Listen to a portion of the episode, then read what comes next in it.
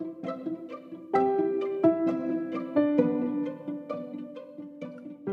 beabá da sustentabilidade.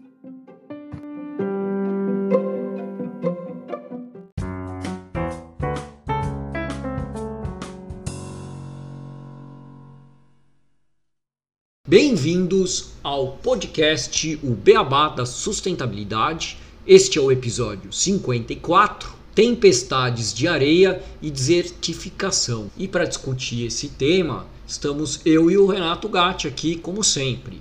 E vamos contar para vocês, tintim por tintim, o que são essas tempestades de areia e a desertificação. Tudo bem, Renato? Olá, Gustavo, tudo bom e com você? E olá a todos os nossos ouvintes. Vamos explicar um pouquinho o que aconteceu, esse fenômeno da desertificação que vem acontecendo em vários locais também, não só no Brasil, mas no mundo. Bem interessante esse tema. Com certeza, e tudo bem comigo também. Bom, falando desse tema, né, no final do ano passado ocorreu bastante as tempestades de areia, né, saíram muito nos jornais aqui no Brasil e a gente vai trazer nessa introdução algumas notícias que saíram sobre essas tempestades de areia. Por exemplo, no dia 1 de outubro de 2021, a CNN Brasil mostrou uma notícia onde cidades de São Paulo e do Mato Grosso do Sul registraram novas tempestades de areia. Moradores do interior de São Paulo e do Mato Grosso do Sul presenciaram uma tempestade de areia, que foi um fenômeno de grandes proporções. O fenômeno atingiu as cidades de Morro Agudo, em São Paulo, Tupã também em São Paulo e Três Lagoas. E na semana anterior ela havia atingido a região de Ribeirão Preto e outras cidades do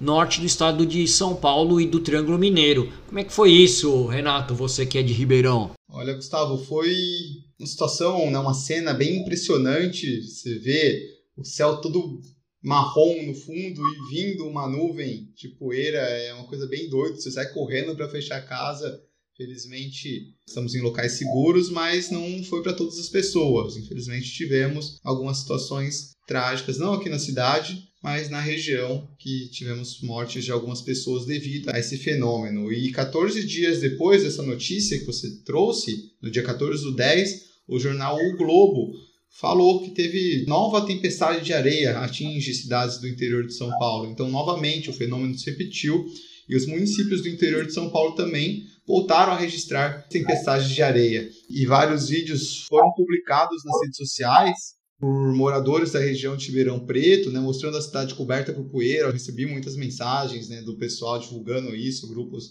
de WhatsApp. Também foram registradas tempestades nos municípios de Brodowski, Colômbia, Barretos, Batatais, São Joaquim da Barra, Pitangueiras, Pirassununga, Sertãozinho, Serrana e Jardinópolis. E no mês de setembro, já haviam sido registradas outras três tempestades de areia, sendo que a primeira ocorreu no dia 26 de setembro, quando moradores registraram em vídeos as cidades de Presidente Prudente, Franca, Jales, Araçatuba, Barretos, tomadas por um vendaval de nuvem de poeira. E também houve registros de areia no interior de Minas Gerais no dia 1 de agosto, igual você trouxe na notícia, né, e a notícia do dia 14 registrou, que as enormes nuvens de poeira e vento atingiram os municípios dos quatro estados, como São Paulo, Goiás, Mato Grosso do Sul e Maranhão. E na ocasião, que ocorreu no passado, o vento chegou a destelhar casas, prédios, derrubar árvores, provocou até um tombamento de caminhão na região de Presidente Prudente, uma das mais afetadas, e como eu comentei, infelizmente,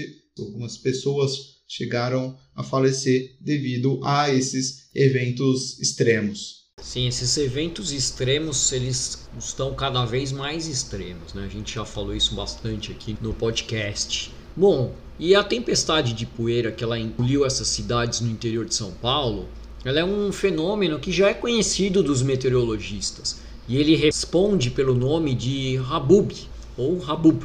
Essa é uma palavra que, segundo a enciclopédia britânica, deriva do árabe, de hab, que significa vento.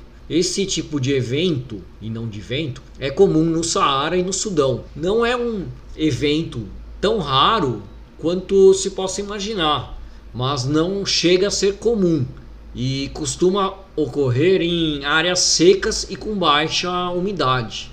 O Habub se forma a partir de uma tempestade comum de chuva e vento. Ele ocorre quando o ar frio desce em direção ao solo, gerando rajadas de vento em altas velocidades que empurram o ar para baixo e radialmente. Com isso, arrastam a poeira do chão. A parede de poeira que se ergue pode ter milhares de metros de altura e até 160 quilômetros de largura. E foram essas condições que foram encontradas na região de Ribeirão Preto e outros locais onde ocorreram o fenômeno em setembro de 2021. Regiões muito secas, com temperaturas altas e baixa umidade do ar, que somados aos ventos que chegam fortes, provocaram o Habub. Isso, Gustavo. E a Convenção da ONU, a Organização das Nações Unidas de Combate à Desertificação, aponta que, apesar do fenômeno ocorrer normalmente em áreas secas, igual você comentou, o deserto do Saara, as condições para as tempestades de poeira podem se instalar em praticamente qualquer local. E os fatores podem ser influenciados por ações humanas, como as mudanças climáticas e a degradação ambiental. Segundo a convenção, essas tempestades produzem significativos impactos socioeconômicos, como na agricultura, no transporte, na qualidade do ar e da água. A saúde humana também pode ser afetada, com a poeira impactando os pulmões e com potencial de piorar doenças respiratórias. E é sobre isso que iremos falar hoje: desertificação. Mas o que é desertificação? E ela realmente está ocorrendo em nosso país? Não é algo apenas do Saara? Desertificação é um fenômeno caracterizado pela transformação natural ou antrópica de uma área vegetativa em deserto. A desertificação pode ser descrita como a perda da capacidade produtiva dos solos, deixando-os áridos e inférteis. E ocorre muitas vezes porque as atividades econômicas desenvolvidas em determinada região ultrapassam a capacidade de suporte e de sustentabilidade do solo. Um solo em processo de desertificação caracteriza-se mais ou menos assim, numa sequência de etapas, num ciclo vicioso que somente se percebe após três ou quatro gerações. Quais são essas características, Renato? A primeira característica é a chegada do homem que ocupa uma determinada área. Então, nós, humanos, começamos a derrubar e queimar a vegetação e usar o solo com atividades agrícolas ou pecuárias de uma forma intensiva por três ou quatro gerações, o que degrada e expõe o solo à ação do vento e da chuva. Este solo, sendo lastimado e violentado, perde a sua fertilidade e a água e o vento começam a arrastar, assoreando os rios e os açudes. A superfície da área onde o solo foi arrastado pelo vento e a chuva resseca-se e se torna impermeável. A cobertura vegetal que ali brotava perde sua pujança e começa a se degradar. Logo, a atmosfera começa a se desidratar e se aquecer, dificultando as precipitações e as reservas de água das profundidades do solo minguam. As fontes estancam-se e os rios tornam-se intermitentes. Com a redução da pujança do solo, de sua fertilidade e de sua capacidade produtiva, ocorre uma redução da renda familiar nessas áreas afetadas. E então, com a redução da renda familiar nas áreas afetadas, ocorre uma deteriorização das condições sociais das famílias que ocupavam aquele solo, agora desertificado. Isso sucede porque as famílias não conseguem mais converter os bens ecológicos do solo em bens econômicos para sobreviver. E a sexta e última característica é que as famílias fogem, migrando para outros locais buscando melhores condições de vida. Este é o nível mais elevado da degradação da terra, tornando-se assim a desertificação em um problema ambiental, social, econômico, cultural e político. Então, a desertificação ela é um fenômeno que, devido à ação humana, faz com que o solo perca seus nutrientes, e a capacidade de fazer nascer qualquer tipo de vegetação, sejam florestas naturais ou plantações feitas pelo ser humano. Além do impacto ambiental, ela traz graves consequências no âmbito social e econômico. Isso, e as causas da desertificação podem ser diversas, mas todas devido à influência humana, sendo desde um desmatamento, uma mineração, a expansão da agropecuária, uma irrigação mal planejada, o sobreuso ou uso inapropriado do solo, entre diversos outros. Todos esses problemas contribuem para a perda de qualidade do solo, levando à redução da cobertura vegetal, ao surgimento de terrenos arenosos, à perda de água do subsolo e à erosão eólica. E por que estamos falando em desertificação? O Brasil vai virar um deserto? Bom, essa é a pergunta eu acho que eu vou responder só no final do episódio, fiquem até lá. Mas falando da primeira pergunta, porque estamos falando em desertificação, bom, o fenômeno que aconteceu, a tempestade de areia que ocorreu no interior de São Paulo, ela é muito comum nas zonas secas e do semiárido brasileiro, conforme já falamos, e tem relação com a devastação ambiental em curso no nosso país. E segundo especialistas, ela conta com a ajuda de outro fenômeno nocivo, a desertificação do solo. Um dos fatores responsáveis pelo fenômeno é o uso intensivo da terra para atividades agrícolas, o que ocorre na região oeste de São Paulo. As atividades ela revolvem muito o solo. E essa prática, somada ao uso de fertilizantes, pesticidas, ela reduz a quantidade de matéria orgânica que recobre o solo e o mantém coeso. E aí ele acaba ficando vulnerável. Sem cobertura vegetal ou matéria orgânica, a quantidade de poeira e areia solta aumenta. 2021 foi mais um ano de seca, com muita poeira depositada no solo, e a falta de chuva colabora com a desertificação. O que aconteceu no ano passado com dezenas de rabub cortando São Paulo e outros estados não é considerado normal. Segundo Marcelo Celucci, pesquisador e meteorologista do Centro Nacional de Monitoramento e Alertas de Desastres Naturais, o CEMADEM, essas tempestades de areia são pouco frequentes nessas regiões. Ele diz que não se lembra de ter tido um ano com tantas, e isso é algo atípico. Ele também comenta que enxerga uma relação entre a seca, que colabora com as tempestades de areia, e as alterações dos ciclos hidrológicos provocados pelo desmatamento das florestas. De acordo com o pesquisador, há décadas as regiões Sudeste e Centro-Oeste têm registrado índices abaixo da média de precipitação.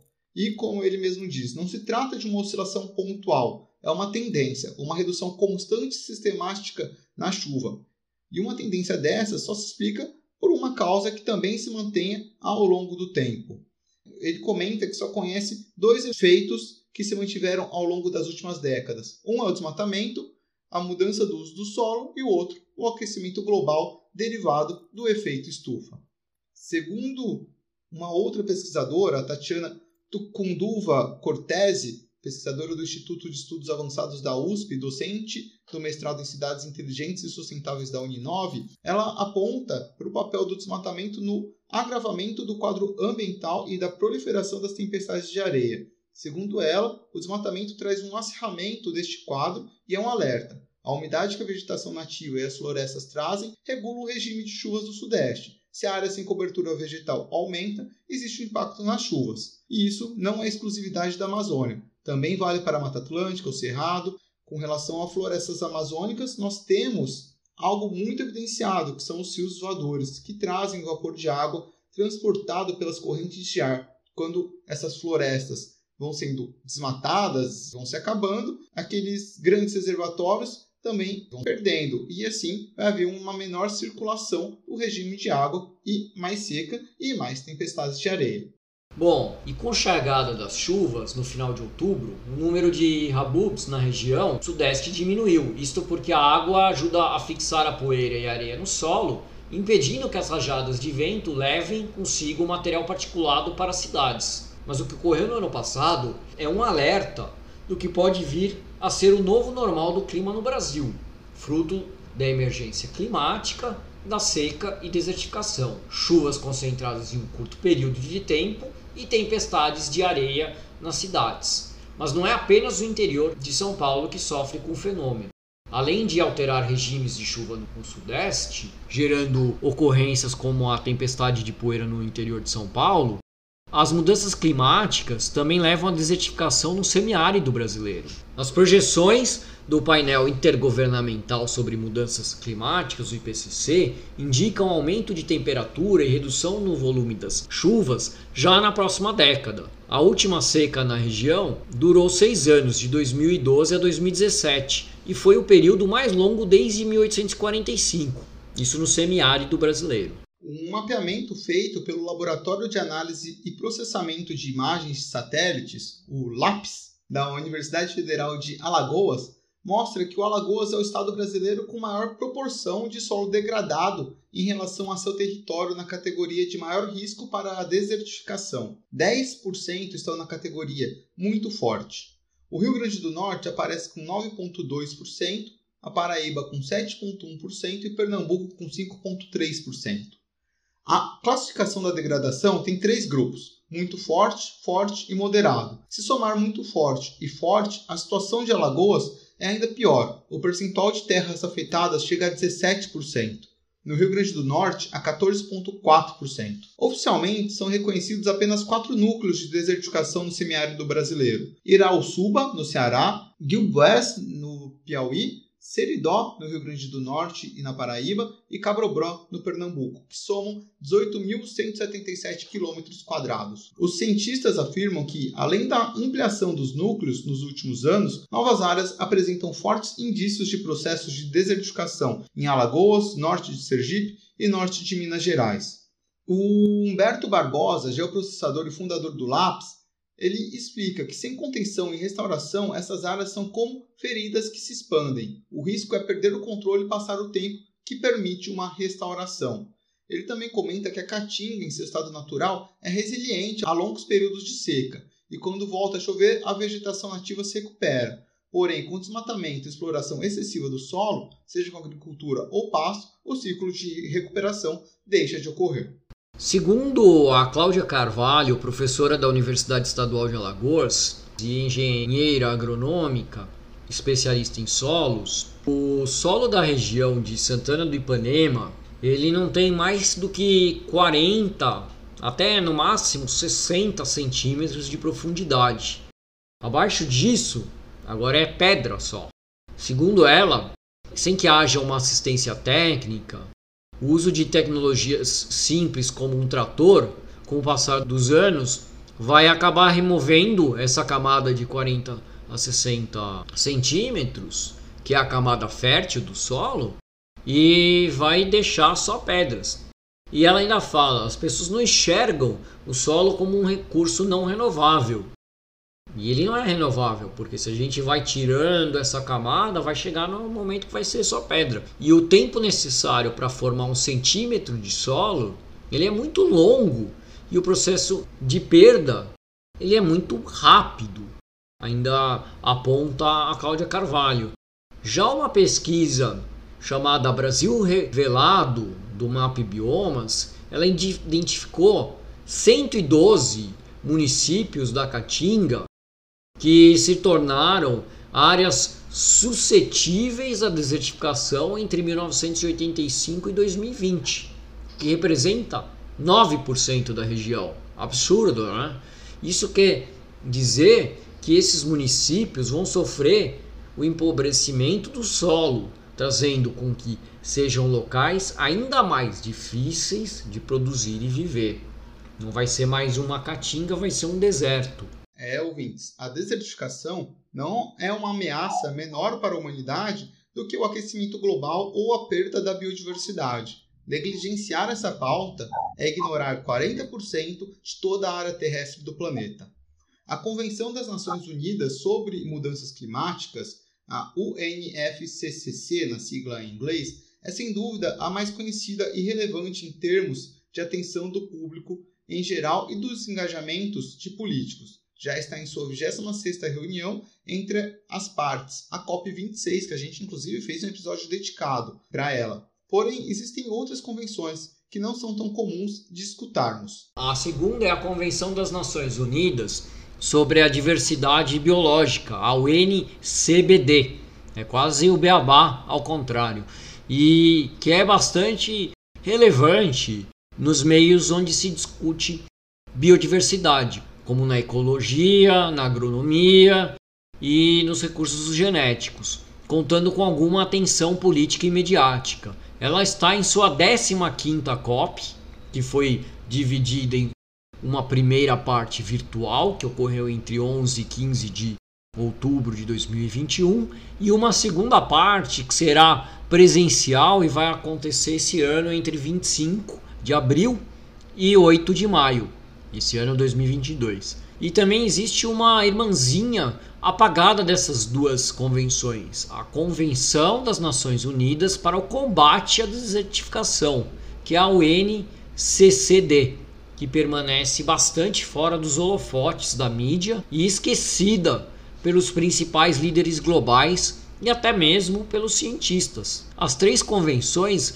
elas surgiram como filhas do possivelmente o mais relevante evento global sobre o meio ambiente, a Rio 92. No entanto, por mais que tenham nascido na mesma época, cada uma das convenções se transformou e se desenvolveu de uma forma muito diferente. A UNFCCC, que é a referente às mudanças climáticas, entrou em vigor em 1994 e conta com auxílio do painel intergovernamental sobre mudanças climáticas, o IPCC, que já ganhou inclusive um prêmio Nobel da Paz. Sem dúvida, é das três convenções a que mais recebe dinheiro e tem mais capilaridade na sociedade e na política. A UNCBD, que é a sobre biodiversidade, entrou em vigor em 1993 e também conta com um painel que produz relatórios globais sobre biodiversidade, a plataforma intergovernamental de ciência e política sobre a biodiversidade e serviços ecossistêmicos. Os dois painéis não são diretamente subordinados às respectivas convenções, mas produzem relatórios específicos sobre esses temas e são frequentemente acionados por elas.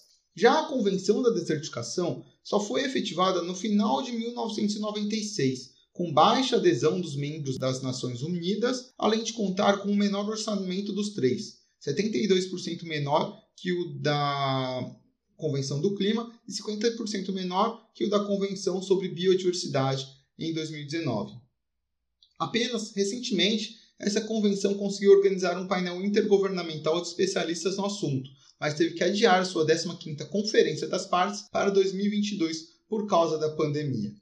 A importância política global da crise climática é enorme e o assunto é ponto de disputa entre nações poderosas, como China e os Estados Unidos. É sem dúvida a maior crise que enfrentamos, não é à toa que falamos sempre aqui no Meabá. E a cada novo relatório do IPCC fica mais claro o tamanho do impacto que as mudanças climáticas têm nas nossas vidas. A perda global de biodiversidade é considerada a sexta extinção em massa, devido ao número e à velocidade com que espécies são perdidas por causa da degradação ambiental. Já o processo de desertificação é um problema mais silencioso, mais localizado e até então um processo mais lento. Isso faz com que o problema pareça menos relevante e que, portanto, não necessite da mesma atenção que a crise climática ou da de biodiversidade, mas precisamos sim nos atentar a ele. Exato, Renato. E apesar dessa sopa de letrinhas que a gente falou, que é o nome de cada uma das convenções, é muito importante mostrar que o tema da desertificação não está tão na crista da moda como já vem chegando as mudanças climáticas, mas o problema da desertificação é, é gigantesco e precisa realmente ser tratado pelos líderes e ser levado cada vez mais nas discussões, de forma que a gente consiga impedir que áreas que estão em processo de desertificação tornem-se desérticas. Porque a gente sabe, né, uma área desértica, como é um deserto do Saara, um deserto do Atacama, um deserto do Novo México, são áreas que a biodiversidade é reduzida e que a, a vida é muito mais difícil. Se a gente tiver muitas áreas assim, a vida humana e a vida terrestre vai ficar cada vez mais complicada. Isso, Gustavo. Uma coisa importante de salientar e que nós ouvintes, nós pessoas, temos que sempre exigir é que a desertificação ocorre em áreas de regiões onde os países acabam sendo menos desenvolvidos, geralmente, como a África ou aqui no Brasil, enfim. E por isso que muitos políticos dos países desenvolvidos não estão dando a devida atenção, porque não está afetando diretamente a eles. Eu queria só comentar um cenário hipotético para todos os ouvintes que viram o filme Mad Max Estrada da Fúria de 2015. Aquilo é um cenário de uma civilização pós-apocalíptica, vamos colocar dessa forma, num cenário totalmente de desertificação e que você vê que quase não tem recursos, com tempestades de areias constantes e eu não imagino nós, como humanos, vivendo em um cenário daqueles. Então, por isso que a gente precisa, obviamente, combater o aquecimento global, a perda de biodiversidade, mas também levantar a bandeira da desertificação para que o país, o Brasil e todos os outros países do planeta Terra não virem um deserto e a gente não tenha que viver em uma sociedade igual àquela. Oh, legal que você trouxe o Mad Max, que eu maratonei o Mad Max umas duas semanas atrás e eu indico o Mad Max 2, que eu acho que é um dos melhores da série e que também mostra muito essa parte da desertificação. E vale a pena assistir. Boas indicações, Gustavo. Beabá também é indicação de filmes, livros, músicas e outros temas. Com certeza, bom, com certeza. Bom, Gustavo, então com isso vamos às curiosidades do episódio? Sim, vamos para as curiosidades desse episódio sobre a desertificação e as tempestades de areia.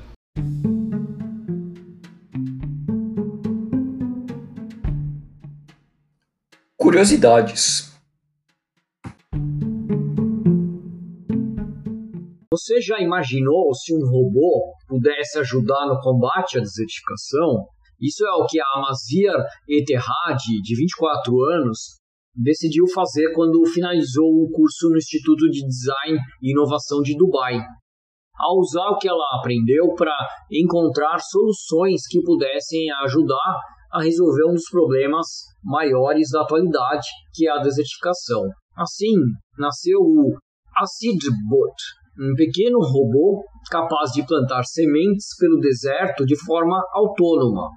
O pequeno robô ele foi equipado com painéis solares nas costas e possui pequenas hélices nas pernas. Então vai imaginando isso enquanto eu falo. Ao percorrer na areia, ele, ele busca níveis padrões de umidade para plantar as sementes. Além do sensor de umidade do solo, o AzidBot, ele possui um sensor de distância, permitindo que ele gere e envie relatórios para uma central de controle. A solução ela foi muito bem vista pelo setor por favorecer a natureza, além de realizar um trabalho que feito manualmente era praticamente impossível de acontecer. Você não vai conseguir ficar muito tempo lá no deserto.